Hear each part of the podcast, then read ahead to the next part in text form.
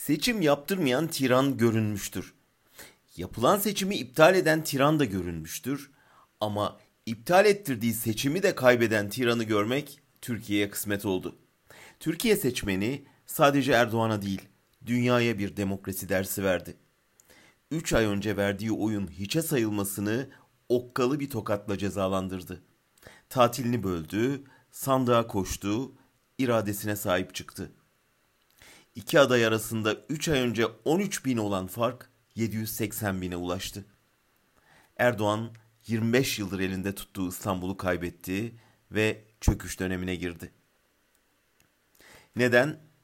Birincisi bıkkınlık. Bu seçimde eski ile yeni yarıştı.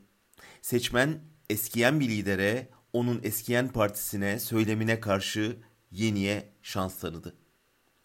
İki, Erdoğan 25 yıl önce %25 oyla kazanmıştı. Karşısındaki merkez sağ merkez sol cephenin oyu %70'i aşıyordu. Bir araya gelemedikleri için Erdoğan aradan sıyrılmıştı. 25 yıl sonra nihayet merkez sağ ve merkez sol geniş bir yelpaze altında bir araya geldi ve AKP seçmeninin bir kısmını da yanlarına alarak kazanmayı başardı. 3. Erdoğan son turda kaybedeceğini anlayınca panik içinde hata üstüne hata yaptı. Seçmeni tehdit etmekten muhaliflerini korkutmaya, rakiplerine hakaretten İmamoğlu'na hapis şantajına kadar her yolu denedi. Oyunu almaya çalıştığı Kürtlere onlar da insan diyebildi.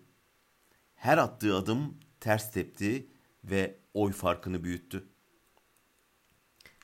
4. Buna karşın İmamoğlu baştan sona soğukkanlılığını korudu. Erdoğan'ın öfkesinin karşısına sevgi mesajları koydu. İktidar sürekli kutuplaştırırken o herkesi kucaklamayı vaat etti. Gerginlikten bıkmış seçmen bu mesajı benimsedi.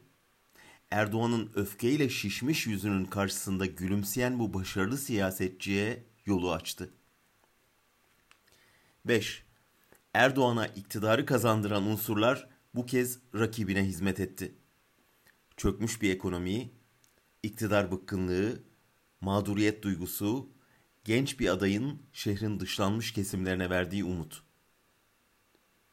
İmamoğlu zafer konuşmasında zihninizdeki bütün önyargıları yıkın dedi.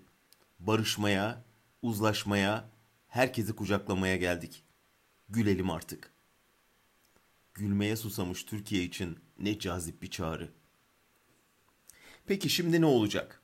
Erdoğan İstanbul'u kaybedersek Türkiye'de tökezleriz demişti. Bugünden itibaren o tökezleme süreci başlayacak.